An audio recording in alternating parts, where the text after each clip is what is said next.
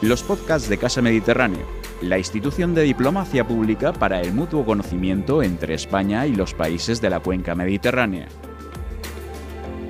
Hola, buenas tardes. Eh, bienvenidos a esta nueva sesión de Casa Mediterráneo en la que abordamos temas de gastronomía y el Mediterráneo. Hoy contamos con la participación de un chef extraordinario, Paolo Casagrande, que está desde hace unos años afincado en Barcelona. Em, eh, Paolo, tres estrellas Michelin y tres soles Repsol. ¿Cómo has llegado hasta aquí? Bueno, antes que nada, muchas gracias por la oportunidad de estar en esta entrevista, es un gran placer. Eh, ¿Cómo he llegado hasta aquí? Pues trabajando duro, eh, rodeado de un equipo grandísimo de profesionales que todos van a lo mismo, o sea, ofrecer lo mejor a nuestro cliente, felicidad, hacer lo que nos gusta, que es cocinar. O sea que entrar pronto por la mañana, encender los fogones y darle caña. Un poquito es eso, ¿no? Eh, bien rodeado, eh, con un grande mentor y una gran persona que me ha dado esa oportunidad de estar donde estoy, que es Martín Berasategui, como bien sabéis. Y bueno, y encantado de todo lo que estamos haciendo, la verdad. Para, ti la cocina es vocacional, fue algo vocacional.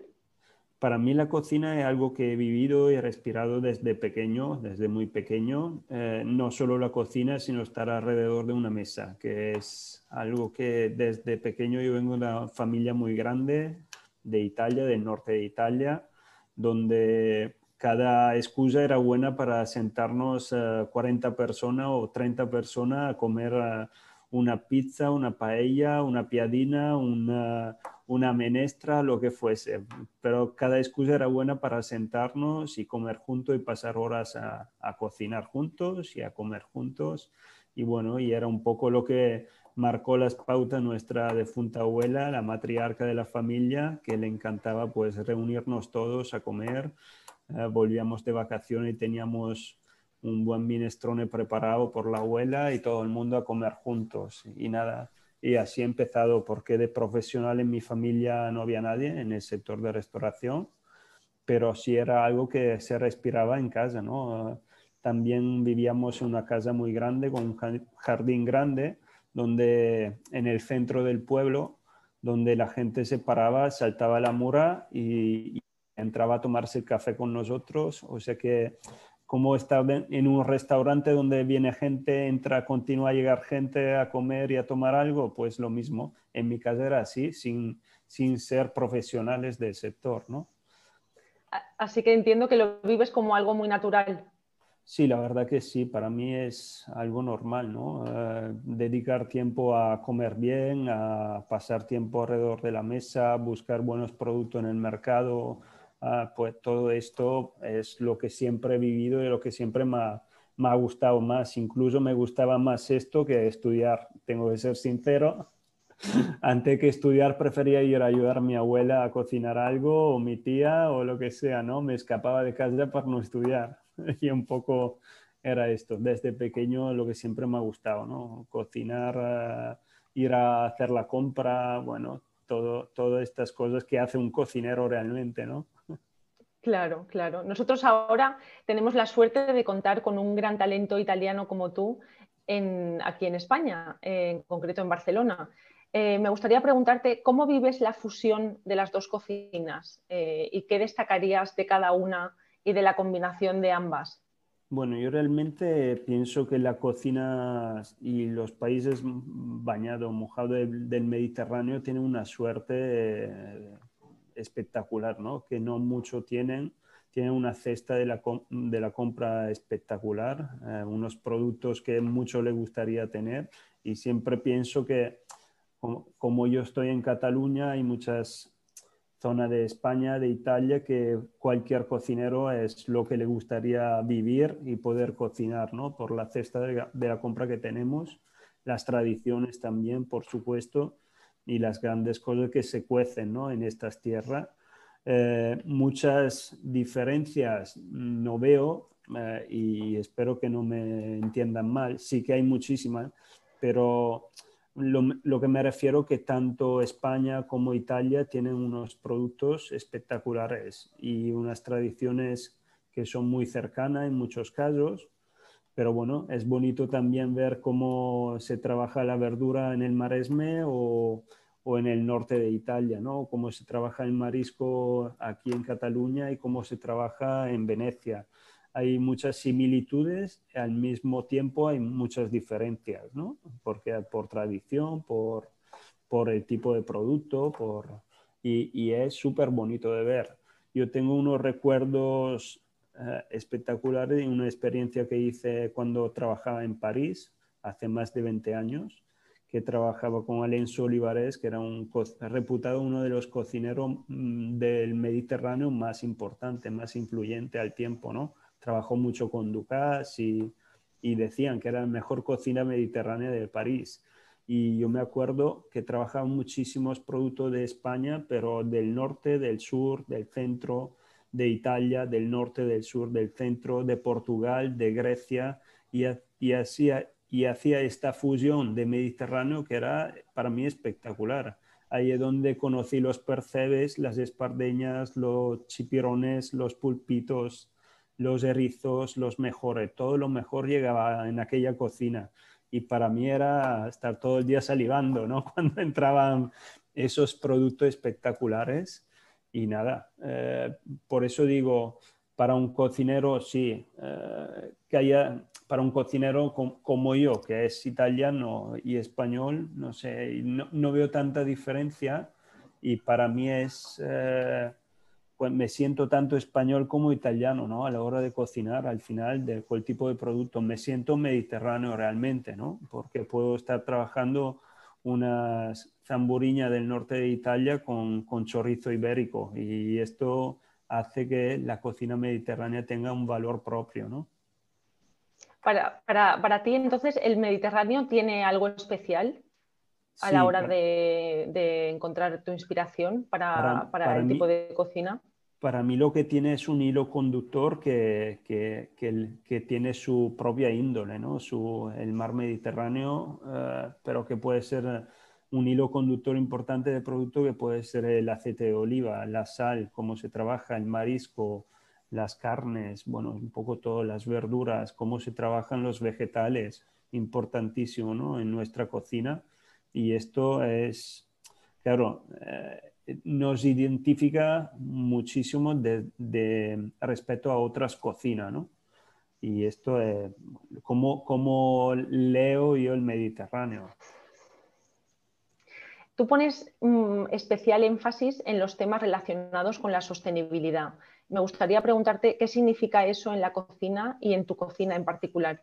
Bueno, yo creo que los últimos años y en concreto en los últimos dos años son, ah, son ah, temas que están en la boca de todos, en, en frente, en la mesa de todo el mundo de grandes empresas, de pequeñas empresas, de, no solo de cocina, sino de en general, ¿no? en todos los sectores, en todos los ámbitos. Y es importantísimo porque está claro que hemos llegado a un momento que la naturaleza nos, nos enseña muchas cosas, nos da muchos parones, ¿no? no nos, nos dice, ojo que no lo estáis haciendo bien, ¿no? Y, y creo que es responsabilidad de todo eh, trabajar con un ojo sobre, sobre esta sostenibilidad. ¿Cómo puedo mejorar el día a día ¿no? en mi restaurante, en mi, en mi clase, en mi training, en mi cómo puedo aportar algo para que esto sea eh, el día a día, eh, en el día a día de todo, ¿no?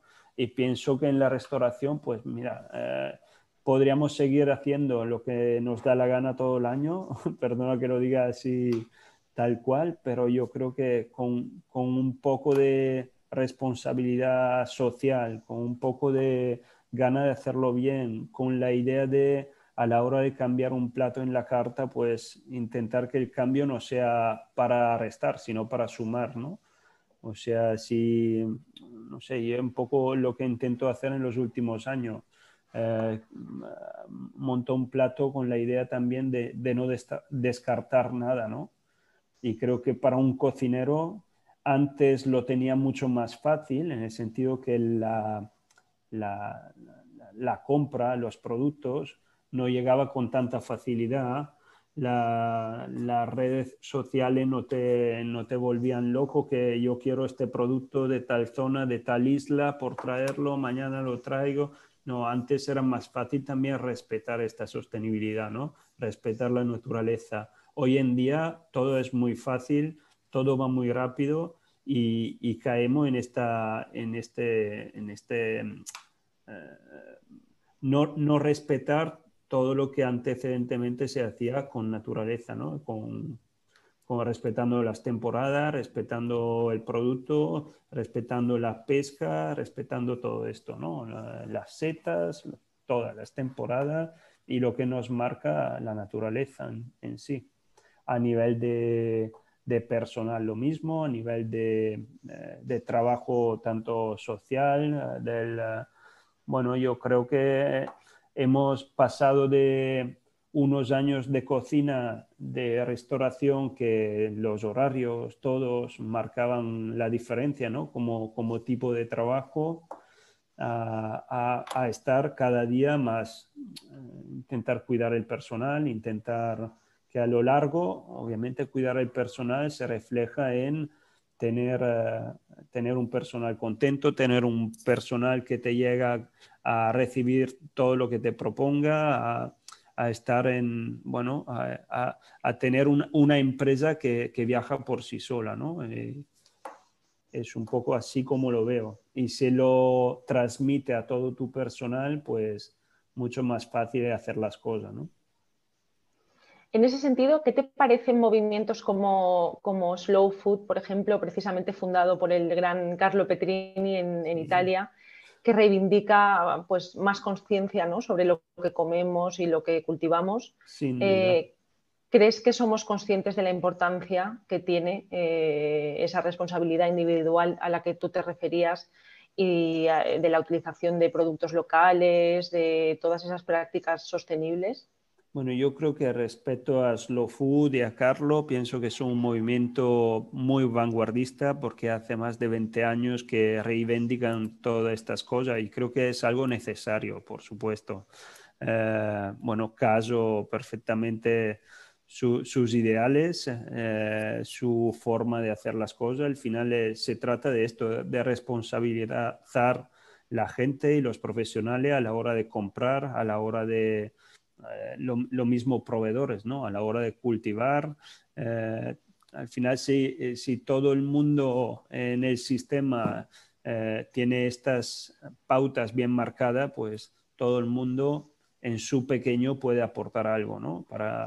Y bueno, y esto se refleja en, en, los restaurantes que trabajan en esto solo, que yo no, no, no, no digo que no comparto, a mí me gustan los formats, por ejemplo, vegano, vegetariano, lo entiendo perfectamente. No, con eso no significa que, pero hay que dejar de comprar, de vender eh, marisco, pescado, carnes, al revés. Yo creo que con una compra responsable, un cuidado de la materia prima eh, y todo esto, pues, y que cada uno lo tenga bien presente, pues cada uno eh, pone su granito de arena, ¿no? Como se suele decir y en este caso Slow Food y todos este, estos movimientos son una, una, clara aportación a nuestro sistema, a, nuestra, a nuestro día a día de la restauración y no solo.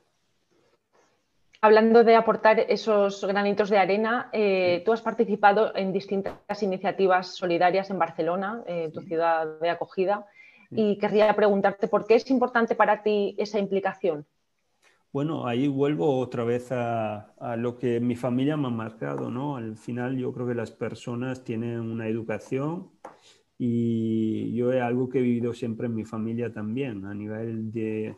Yo trabajo en el, en el lujo, porque llevo más de 20 años trabajando en la alta gastronomía, en la alta cocina, en el lujo, cuando tengo gente de mi familia que es misionaria y trabaja en África o, o por... Ah, entidades que trabajan por, por la paz o por, por, estas cosas.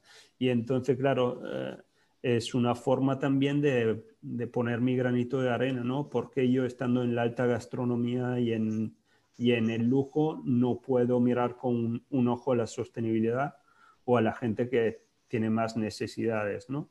Y por eso, eh, por eso es algo que siempre me ha gustado. Al final, en lo que pienso, yo podría estar tranquilo en mi cocina haciendo pruebas, haciendo nuevos platos, sacando nuevos platos con la materia prima que me da la gana, que, que me ofrecen o que me envían del otro lado del mundo, pero al mismo tiempo que si lo hago con un poco de cabeza y un poco de autocrítica y responsabilidad, seguro que es mejor para todos, ¿no? Y, y es, la forma de demostrarlo es eso, ¿no?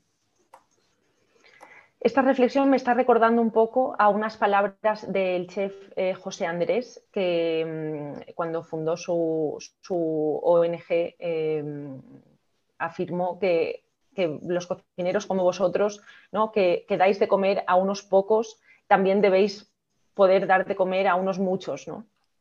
Sin duda, sin duda. Bueno, eh, por eso también, mira, el año pasado, por ejemplo, hicimos una, iniciativa con, con Beco, es una marca con la que colaboramos hace años, son amigos, aparte de una marca colaboradoras, y dimos a comer para Navidad a 1.500 personas entre Barcelona y Madrid. Y bueno, para mí es, aparte de poner a prueba el equipo, que aquí estamos trabajando para, para sacar lo mejor de lo mejor y para defender tres estrellas, tres soles, todo lo que quiera, pero también somos capaces de hacer un bocadillo, de hacer una, una bolsita takeaway para una persona necesitada y ha sido un poco, son retos que te propones y que hacen pensar al equipo, a las personas que tienes alrededor y una forma de, de ponerte a prueba, ¿no? O sea que, y así como otros eventos que hemos hecho sin ánimo de lucro ninguno y bueno, en lo que también dices, ¿por qué no? Puedes hacerlo, puede hacer un poquito más, puede aportar un poquito más. Y, lo he dicho antes, ¿no? Si no podría estar tranquilo en mi cocina, pero igual no dormiría tan tranquilo igual, ¿no? Al final no cuesta nada ser un poco mejor cada día, ¿no?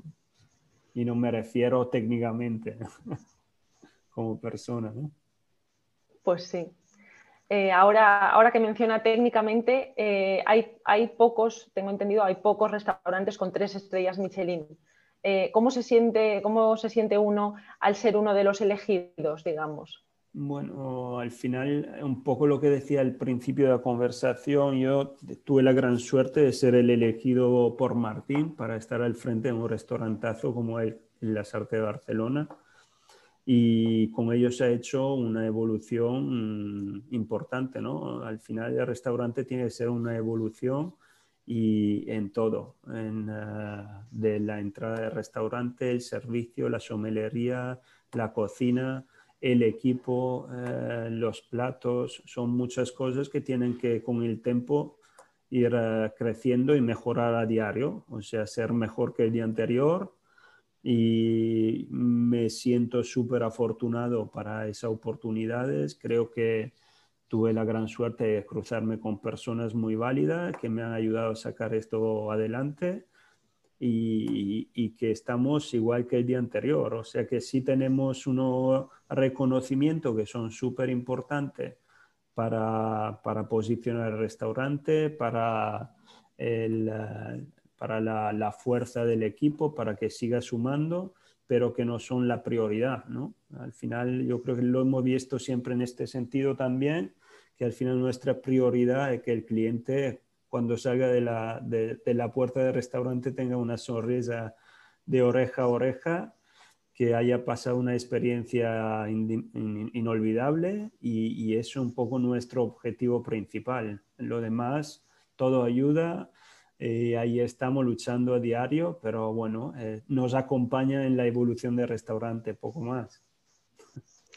Me llama la atención que varios de los chefs que han pasado por este espacio en Casa Mediterráneo mencionáis la felicidad de los, de los comensales como algo que os llena mucho.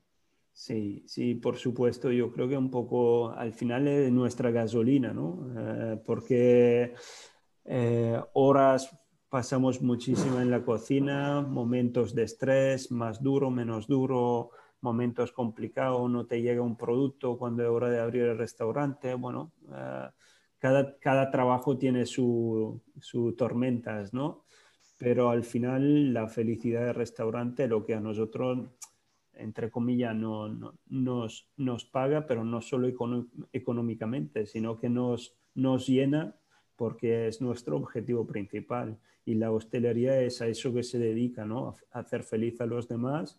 Y cuando tenemos el día de descanso, también hay alguien que nos hace feliz cuando vamos a comer por ahí y al igual nos emocionamos cocinando en casa y lo que sea. Pero es un poco nuestro trabajo día a día. Es eh, disfrutar cocinando y, que los que tienen la, la suerte, entre comillas, ¿no? de, de, comer contigo, pues disfrutan el doble, ¿no? Paolo, tú reivindicas el papel de los bares y de los restaurantes como patrimonio. Eh, ¿En qué sentido lo dices? Bueno, yo creo que al final eh, la, hostelería es algo que es, importantísimo ¿no? Eh, para, para, las personas, el ser humano. No es solo ir a tomarte un café o a comerte una galleta, un postre, una pastelería o un restaurante a pasar una noche, sino es algo social, algo que va mucho más allá, un comer bien, disfrutar comiendo, probar algo nuevo que nunca has probado.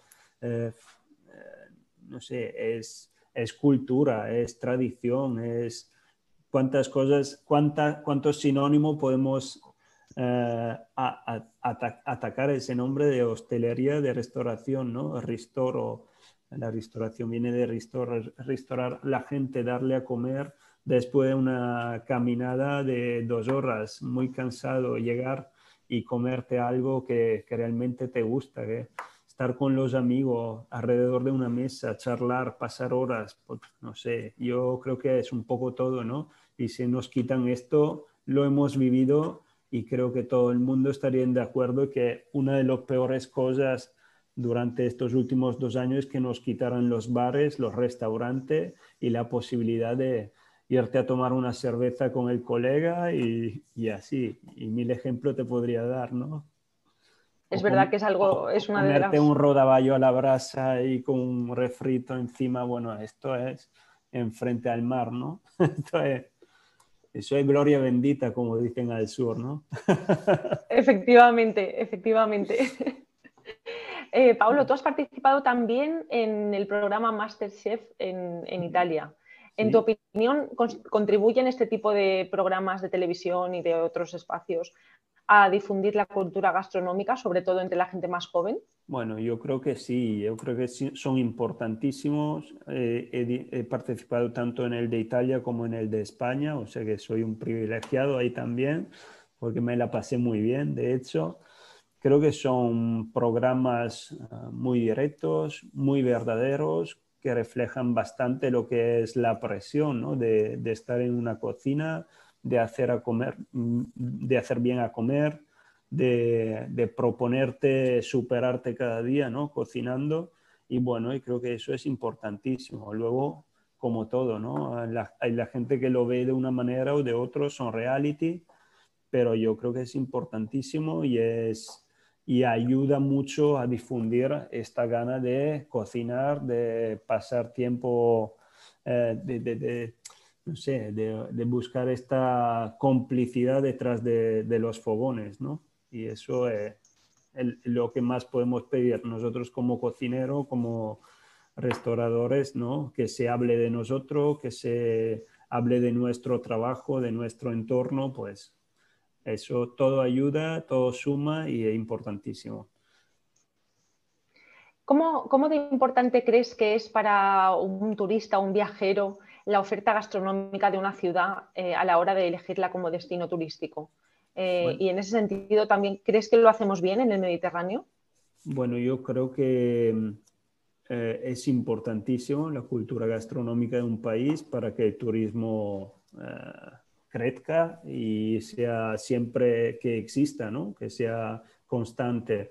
creo que siempre se puede hacer mejor, por supuesto, pero que también tenemos un productazo que nos ayuda muchísimo a atraer gente, porque claro, es lo que decía, eh, igual que para un cocinero, para una persona viajera de cualquier parte del mundo decir me voy al Mediterráneo, me voy a Italia, me voy a España, a Portugal, a comer, a pasar 15 días probando restaurante, probando productos, pues somos unos privilegiados, tenemos unos productos espectaculares, o sea que solo tenemos que potenciarlo, venderlo bien y sobre todo que el cliente se sienta a gusto cuando viene, ¿no? El turista y y ya está. Pero creo que tenemos todo el potencial, todos los productos y todo el conocimiento para hacerlo muy bien. Tanto en Italia como en España. Eh, Pablo, tu trayectoria está, como decías antes, estrechamente vinculada a la de Martín Berasategui. Em, ¿Cómo le describirías y qué crees que has aprendido de él? Bueno, aprender, eh, nunca he dejado de aprender con, con, él al lado ni con todo lo que tengo alrededor. Al final, una de las primeras cosas que él te enseña es eso, que nunca hay que dejar de aprender, siempre hay que estar con un ojo abierto aprendiendo del de al lado y eso es importantísimo, que por cuántas estrellas y cuántas, em, eh, ¿cómo decir?, por cuánto reconocimiento hay que estar preparado para seguir ah, dándolo todo y, continuar a ser el mismo con, humildad, con la misma fuerza, con la misma gana y, ser sobre todo ejemplo ¿no? para los que tienen alrededor. Al final una cosa es hablar y vender y otra cosa es demostrar también. Y por eso, no sé, yo creo que Martín es una persona que sobre, antes que nada, una gran persona en segundo lugar, es un profesional impresionante. Y bueno, yo tuve esa grandísima suerte de pasar muchos años al lado suyo y lejos también, porque al final he pasado unos años en la casa madre y otros fuera. O sea que, pero esa conexión, esta gana y este sentimiento eh, siempre está ahí, ¿no? Y ese legame. Y tengo muchísima suerte y cada vez que estoy con él aprendo mucho y tuve la oportunidad de conocer muchísima gente que ha estado trabajando con nosotros, que también de cada uno hemos aprendido algo. Y hablando de aprendizaje, eh, ¿cuál sería un, consejo que le darías a un joven que quiere iniciarse en el mundo de la alta cocina?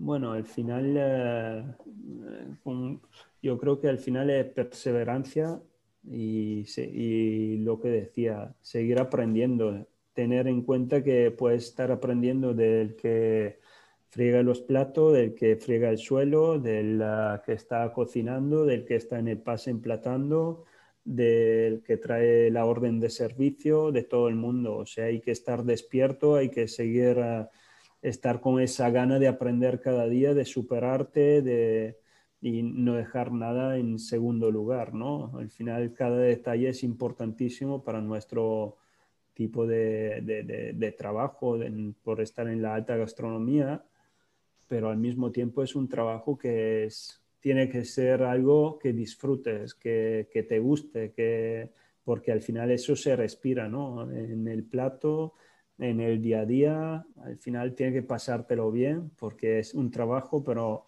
yo siempre digo, ¿no? Tengo la suerte de tener un trabajo que es como un deporte, o sea, como hago lo que me gusta y por eso no me cuesta nada hacerlo, ¿no? Por cuántas horas son. De hecho, a veces hay que, poner un timing porque si no estaría horas y horas en la cocina. Pero eso es, hacer lo que le gusta y, punto. Y adelante. Sí, sin duda. Pues eh, hablando de aprender y de disfrutar, ya, para terminar, me gustaría preguntarte, ya que colaboras con la marca italiana Lavazza para promover la, cultura del café en España, no puedo evitar preguntarte, ¿crees que lo podríamos hacer un poco mejor? Hombre, sí, ¿A nivel de café hablas o a nivel sí. de...? ah, bueno, seguro. Yo creo que en España la cultura del café no está tan difundida, cada vez más, pero seguramente se puede dar, bueno, como en todo, ¿no? Un, un salto de calidad yo creo que la marca Lavazza ha sido una marca pionera en, en, no porque he colaborado con ellos, pero porque es verdad. Desde otra, otra cosa que me lleva a mi infancia, ¿no? Yo he crecido con ellas, con abrir la estantería y tener la, la, marca de la balsa dentro de la estantería desde pequeño, que era otro momento importante del día, ¿no? Tomar el café en familia.